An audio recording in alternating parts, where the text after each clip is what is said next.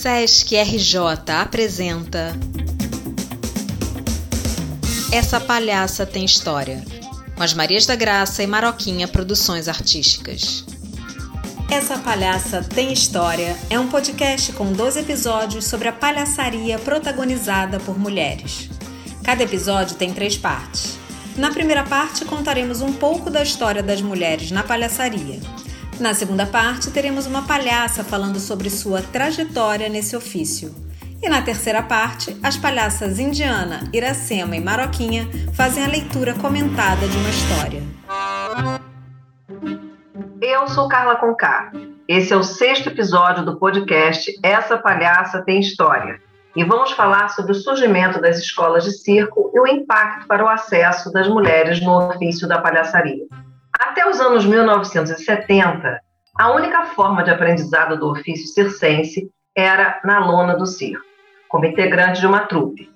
Era um conhecimento que não se aprendia em escolas, era passado de pai para filho, de geração a geração. Assim, as pessoas que trabalhavam no picadeiro ou eram de famílias circenses, nascidas no circo, ou tinham se incorporado de alguma forma a ele. Essa realidade começa a mudar na década de 70 com o surgimento das escolas de circo, que abrem caminho para que pessoas comuns como eu, como eu, Samantha, como eu, Ana, e muitas daquelas que estão nos escutando pudessem aprender as habilidades circenses. A primeira escola aberta no Ocidente foi a Escola Nacional de Circo da França, uma iniciativa da artista e palhaça Anne Fratellini, em 1974. Como vimos no episódio 4, ela foi a primeira mulher de uma família com cinco gerações de palhaços a pisar no picadeiro, exercendo essa função. No Brasil, veremos logo a seguir um movimento parecido, com a abertura da Academia Piolim de Artes Circenses em 1978, em São Paulo, seguida da Escola Nacional de Circo no Rio de Janeiro, em 1982, e da Escola Picolino de Circo em Salvador, em 1985. Essas iniciativas democratizaram o acesso ao aprendizado das técnicas artísticas do circo. E, embora não oferecessem aulas de palhaçaria na formação regular, o modelo de escolas abriu caminho para que essa linguagem fosse acessível para todos. A palhaçaria chega no Brasil por meio de oficinas. A primeira e mais conhecida delas foi o Retiro do Lume, em 1989, um encontro de 10 dias em formato de imersão, que iniciou o movimento de formação de palhaços e palhaças no Brasil. Pelos retiros do Lume passaram várias mulheres palhaças pioneiras na cena contemporânea, como a Delvane Neia, Shirley Brito, Antônia Vilarinho, Andréa Macera, Lili Curcio e Silvia Leblon, entre outras. Outra oficina importante que rendeu frutos foi a produzida por Ana Luísa Cardoso em 1991. Ana trouxe o artista argentino Guilherme Angelelli para o Rio de Janeiro. E do curso conduzido por ele saiu o grupo de palhaçaria As Marias da Graça, iniciativa pioneira formada exclusivamente por mulheres e que recentemente completou 30 anos de existência. Além de ter sido uma novidade na época, o grupo abriu caminho para uma profissão até então restrita ao universo masculino. Na formação inicial eram sete palhaças: Ana Luísa Cardoso, Daniela Bercovitch, Geni Viegas, Isabel Gomide, Carla Conká, Marta Jordan e Vera Ribeiro. Da formação original, Geni Viegas, eu e Vera Lúcia fazem parte até os dias de hoje. Em 2003, eu, Samantha Anciães, entrei para o grupo. Foi nesse ano que o grupo se institucionalizou. Fundou juridicamente as Marias da Graça, Associação de Mulheres Palhaças, e passou a ter consciência da pauta feminista que atravessava os trabalhos do grupo. Começamos então a desenvolver várias ações artístico-sociais com esse foco, dentre elas projetos para apoiar mulheres em situação de vulnerabilidade. E em 2018 foi a minha vez eu, Ana Borges, cheguei, a princípio na parte institucional, e em 2019, com a criação do canal As Marias da Graça no YouTube, fiz o primeiro trabalho artístico com o grupo. Como vimos, o formato de oficinas foi uma importante mudança na relação das mulheres com a palhaçaria. As mulheres passaram a ter acesso ao aprendizado e à técnica desse ofício. Palhaços profissionais começaram a surgir na cena brasileira. Com o passar do tempo e com o aumento do número das mulheres na palhaçaria, começamos também a questionar as dramaturgias existentes e a propor novas abordagens para a cena. É o que vamos ver no próximo episódio. Esse é o sexto episódio do podcast Essa Palhaça Tem História. E falamos sobre o surgimento das escolas de circo e o impacto para o acesso das mulheres no ofício da palhaçaria.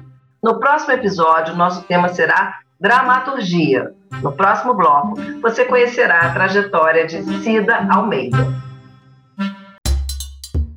Essa é a minha história. Eu sou a Cida Almeida, nasci em Salvador, Bahia, em 1962. Hoje eu vivo em São Paulo, capital, há mais de 40 anos. É, cheguei aqui em 1980 então são quase 40, né? e é curioso porque o tempo que eu estou aqui é mais ou menos o tempo que eu tenho de palhaçaria. O nome da minha palhaça é Chiquinha Bozeles. A Chiquinha Bozeles nasceu como Zé Bozeles. Acho que foi o caso de muita palhaça na década de 80, lá no início, e surgiu é, o Zé Bozeles numa oficina que eu fiz na ECA, na Escola de Comunicações e Artes, lá na, na USP. E aí minha, minha relação com a comédia mudou muito. Primeiro eu tinha muita dificuldade, né? Porque no, no primeiro momento, como palhaço, parecia que eu vestia uma roupa que não era minha. Me via muito presa, não era libertador. O que eu acho que na verdade, com relação à palhaçaria, é essa a liberdade. É um caminho libertador. E quando eu me via dentro daquele corpo, né, daquela roupa, dessa outra pele, eu não não me achava, não me achava. Espontaneidade necessária, né, como uma sinceridade cênica, acho que é a palavra essa é, ficava muito limitada. Bom, e nesses anos 80, e logo no início, eu acompanhei durante quase três anos o trabalho desse professor que veio da Itália, que é o Francesco Zigrino, e logo depois eu comecei a dar aulas, aula de palhaçaria. Isso era mais ou menos 1986, 85, 86, né? E a partir desse momento eu cada vez mais me aproximava da palhaçaria e nesse mesmo ano eu viajei para a Europa e quando eu voltei, assim que eu voltei, eu voltei decidida a ter um espaço onde eu pudesse trabalhar. Trabalhar mais especificamente com a linguagem das máscaras e principalmente com a linguagem né, da figura cômica dentro da palhaçaria e outras máscaras advindas de, da formação que eu tive dentro da pedagogia do Jack Lecoq. Bom, foram anos trabalhando e formando muita gente aqui em São Paulo. Eu já perdi até conta de quantas pessoas já passaram por mim.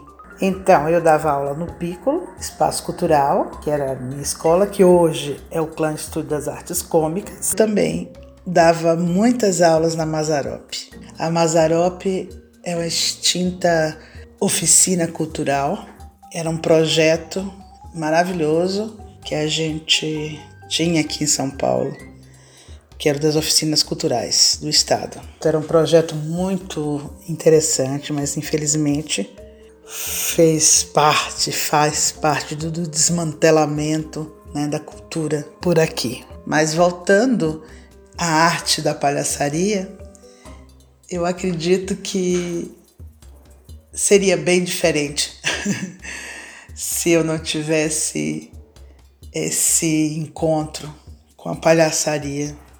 Primeiro, do ponto de vista mesmo de, de atuação, né? de representação, como como artista da cena, né, como atriz. Mudou muito, mudou muito meu olhar sobre a cena. Naquele momento, nos anos 80, tinha a companhia de teatro, que é a Companhia São Paulo Brasil, que era formada por mim, pela Sofia Papo, pelo Leopoldo Pacheco, o Atílio Bellini, Bel Gomes, enfim. Essa turma da Companhia São Paulo Brasil, nós trabalhávamos com a linguagem do teatro físico, é, tendo Eugênio Barba como uma referência, se a gente pensa naqueles anos 80.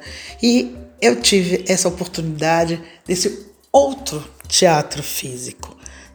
Isso foi revolucionário para mim. De quase duas décadas e meia, eu me afastei é, do exercício como palhaça, né, como a Chiquinha Bozeles, porque eu criei uma outra figura, que era a figura que eu precisei, eu necessitei para dar as minhas aulas, né, que é a Dona Negron, que eu considero a escada, né, é a branca que dá as aulas e serve de contraponto, né, como poder absoluto para o jogo, o jogo do poder, né? Porque eu acredito que essa relação de dos palhaços tem a ver com poder, né?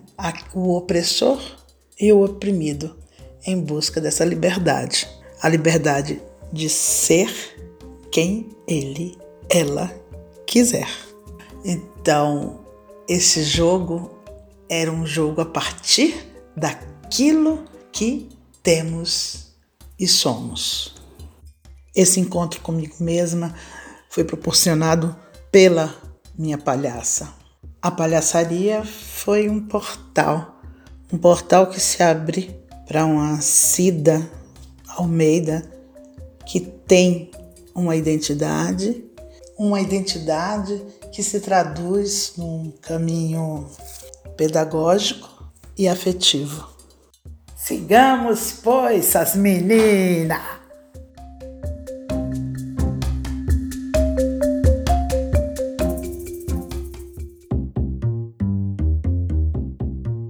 Oi, tudo bem?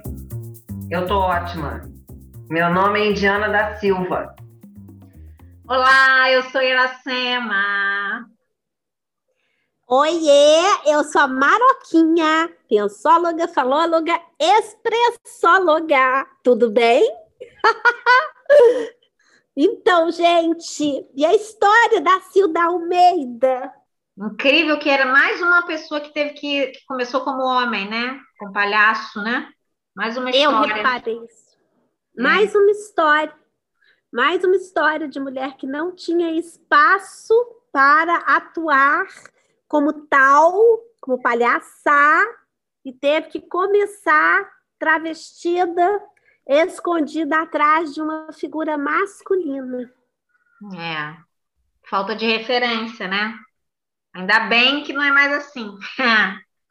é, vai se, vai se encontrando, né? Vai se encontrando com você mesma. Muito legal, né? Outra coisa que me chamou a atenção também é que é mais uma palhaça que também vem do teatro físico. Eu acho muito bacana, porque é, uma, é um tipo de teatro que eu gosto muito, teatro físico. Eu também fiz alguns anos, assim, tem uma, uma referência na minha vida profissional do teatro físico. Achei interessante, tem outras palhaças também que vieram desse mesmo lugar. É verdade, verdade, verdade. Bem pontuado. Gente, eu que vou contar a história hoje. Ai, eu tô tão feliz! Ai, eu trouxe uma história hoje que é Natik. É uma história da África também. Vou ler para vocês, tá? Vamos Vai. lá. Natik. O sol vespertino do Kalahari, é o sol do final da tarde no deserto do Kalahari. Sabem onde fica o Kalahari? Não. Não sei. Geografia. Fica ali na região da África do Sul, pega parte da África do Sul, pega parte de Botsuana, pega parte da Namíbia, fica ali naquela região. Então, o sol da tarde se escondia atrás das plantações quando os caçadores retornavam do estepe africano. Na aldeia, as pessoas estavam se socializando, conversando e rindo. As duas irmãs de Natique e a mãe dela estavam se preparando, se embelezando para a festa da lua cheia. Estavam esfregando o corpo com gordura. Natique tinha o coração assim muito, muito, muito intenso de desejo de acompanhar as irmãs e a mãe a essa festa, a essa dança. Mas quando perguntou para a mãe se ela também podia ir com elas, a mãe disse: Natique, vá buscar as cabras e certifique-se que elas cheguem aqui antes de cair a noite. Pegue também um pouco de lenha e faça uma grande fogueira para espantar os animais selvagens. A mãe e as irmãs de Natique a tratavam muito, muito mal. Tinham muita inveja, porque de todas ela era a mais bonita delas. E tinham muito medo de que algum jovem caçador se encantasse por Natique enquanto ela dançasse. E assim a Natique foi até o estepe. E na hora em que ela voltou para a aldeia com as cabras, a sua mãe e as irmãs já tinham saído para a dança. Ah, ela... desculpa, que, que, horror! Enganaram Olha ela, só. né? Enganaram, né? Ignoraram ela, ignoraram. Enganaram, falaram para ela ir fazer um negócio que quando ela voltasse ela ia. Quando ela voltou, elas já foram, né? Pois é, olha só. Aí ela pegou um punhado de espinhos que ela tinha juntado lá na cozinha, quebrou a lenha, colocou a lenha na fogueira e acendeu a fogueira. Depois que ela fez tudo que a mãe dela tinha dito para ela fazer, ela passou gordura no corpo, até a sua pele ficar toda brilhante, lustrosa, linda como cobre penteou seu cabelo, esfregou uma mistura amarela de casca de árvore amassada com um pouco de gordura também no seu rosto. Em volta do pescoço, ela colocou um colar maravilhoso de contas feitas com cascas de ovos de avestruz. Fez umas tranças com barbantes de contas assim nos seus cabelos e nas suas pernas amarrou umas sementes por último, depois, no final de tudo isso, pegou os espinhos de porco e colocou na sua pequena bolsa de couro.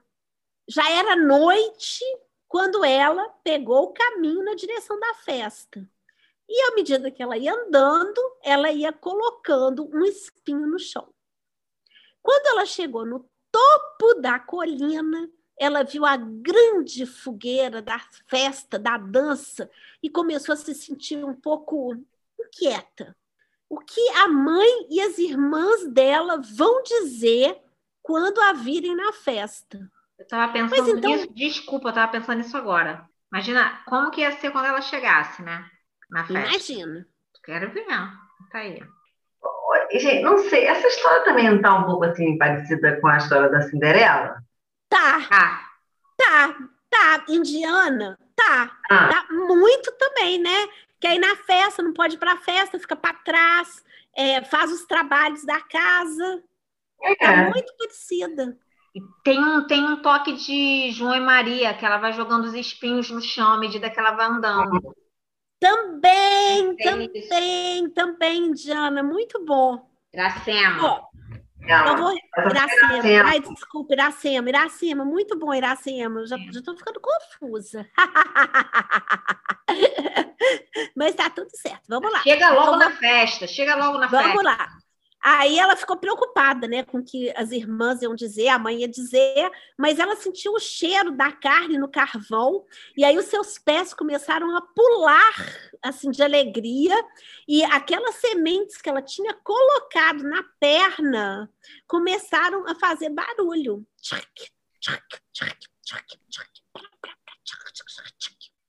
Quando ela chegou perto da fogueira, na festa, na dança, ela ficou de pé, assim, meio que observando, e ela viu a mãe e as irmãs à distância. Mas a mãe e as irmãs estavam assim com outras mulheres, querendo saber quem que era aquela estranha que tinha chegado na festa tão sozinha. Elas não reconheceram a Natique. A Natique aproximou-se, então, para poder ficar com as outras mulheres que estavam cantando, né, dançando, batendo palmas juntas. Ela começou a cantar com elas também, a bater palmas e a dançar. Um jovem caçador então sorriu para ela quando viu ela dançando. E os olhos de, deles se cruzaram. Quando foi ficando mais tarde, as irmãs de Natik começaram. Maraquinha, Oi. Acho interessante que essa história, né, não tem príncipe, é caçador, né? É, isso é Bacana, muito interessante. assim, tirar desse Isso é lugar, muito né, do príncipe e tal. Pegou um homem comum, né? Um homem assim, comum, né? É Caçador. muito interessante. É. Pessoas Verdade. comuns. É, Pessoas saiu desse lugar, pobreza, né? Mais pro povo, assim, né? Achei, achei legal. Sim. Sair um pouco desse sei jogo de poder, né? Da riqueza e tal. Enfim, Então, vou achei bom. retomar lá. É, Tá bom. vamos lá.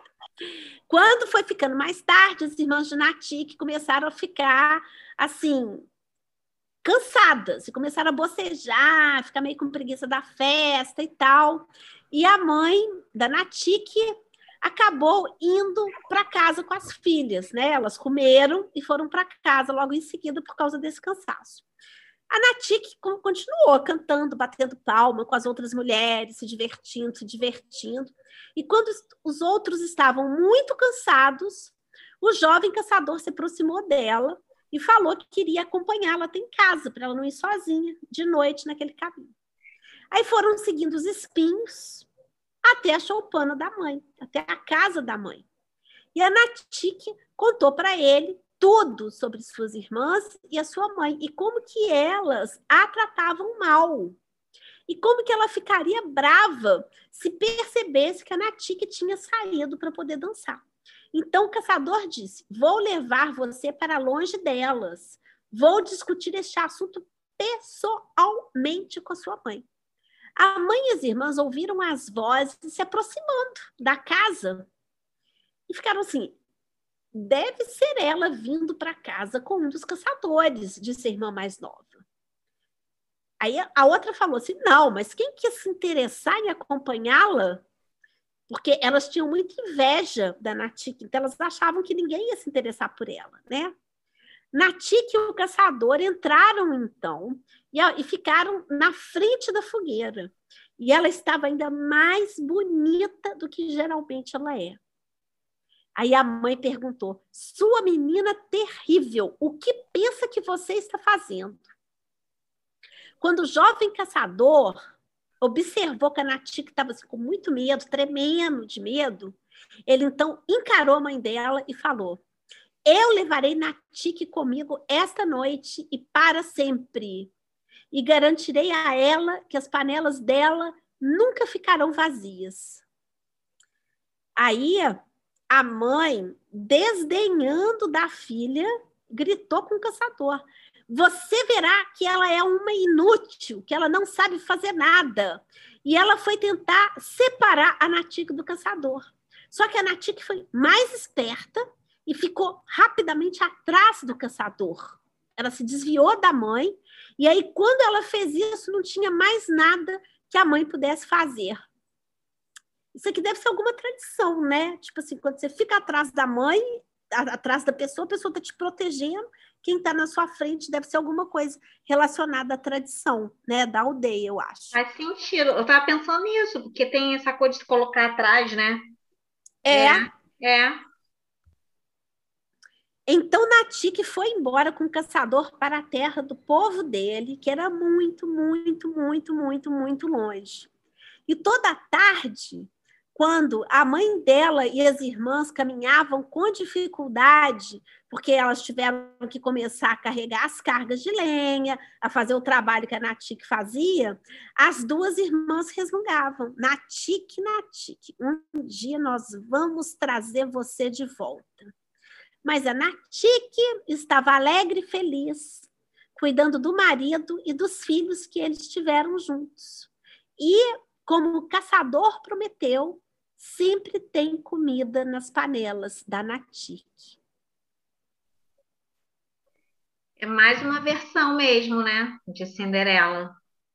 É mais uma É, eu versão. achei bem parecido, bem parecido. Agora eu fico pensando né, nessa história, assim, quando a mulher né, sai de um lugar já de opressão, né, e vai para um outro lugar, e também, né, assim, em troca de comida, em troca de uma casa, sei, tive essa sensação, assim, quando acaba, né, e é exatamente como o caçador prometeu, sempre a carne em suas panelas. Será que ela só queria carne, né? Talvez, assim, ela quisesse uma outra vida, né? Assim, viajar, passear, estudar. Fiquei pensando nisso, assim, porque só ter carne na panela, eu sei que para muita gente é uma coisa muito importante, mas isso também faz a gente refletir que a violência, né, doméstica, também vem desse lugar patrimonial, né?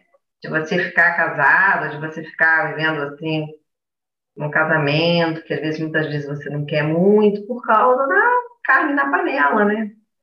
E pensando sobre isso. Com certeza, Indiana, com certeza. E assim, lá no início fala que ela adorava dançar, né? Ela, só, ela queria ir para a festa para dançar, para se divertir, não era para arrumar casamento. Mas Uhum. ela era tão maltratada que ela acabou re- preferindo ir para ficar com esse homem, né? Do que continuar sendo maltratada pela mãe e pelas irmãs. É exatamente isso que você está dizendo. Troca É. uma violência por outra, né? Até pode ser que esse rapaz aí, esse caçador, cuidasse bem, fosse bom para ela e tudo, né? Mas não, não era exatamente isso que ela queria, né? Aquilo você quer dançar, ser feliz, ser livre. É porque essa frase, né, final, assim, exatamente como o caçador prometeu, sempre a carne na panela. Ai, gente, é, né, sim, uma vida, né? Sem graça, né? Agora, Fiquei pensando, refletindo. É. É. Faça- Não, eu, eu, eu, eu, eu estou de acordo com esse pensamento, com certeza. Agora, eu quero chamar a atenção para uma outra coisa que eu observei nessa história, que é a seguinte: ela é Hum. empoderada. Porque se você olha assim, se você imaginar que é uma história meio a la Cinderela, não tem sapo e não tem fada. Ela se resolve sozinha. Ela vai lá, ela pega, ela se pinta, ela se arruma linda e maravilhosa. Ela não fica nem esperando ninguém falar com ela que ela pode ser rebelde, que ela pode ser subversiva em relação àquelas ordens injustas de não ir à festa, e ela vai para a festa. Ela se arruma toda e ela vai para a festa. Isso é verdade, é verdade. Verdade. Então, olha só, vou aproveitar esse pensamento assim que você teve, essa reflexão que é muito boa em relação a ela, e vou pensar que ela também fez isso também a mesma coisa. Que ela um dia chegou para esse caçador e falou: Meu bem, eu quero mais do que carne na panela.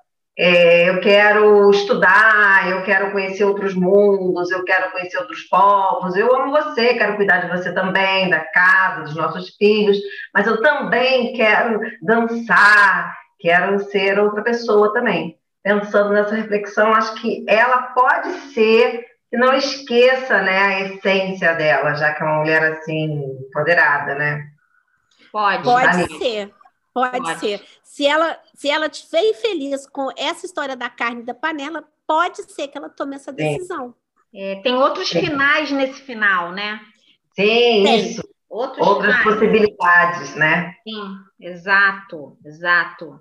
Ai, agora eu fiquei mais satisfeita, porque Eu também, eu também. Agora eu já até me animei mais um pouco. também, agora, já pode até para outra história, eu acho. Aham. Meu Deus! Então, Então vamos, né? Vamos, vamos Tchau, pro próximo episódio, né? Então, Vamos pro até o próximo episódio. Até o próximo Tchau, episódio. tchau. Até, a gente se vê lá. Tchau. Tchau. E esse foi o podcast Essa Palhaça Tem História.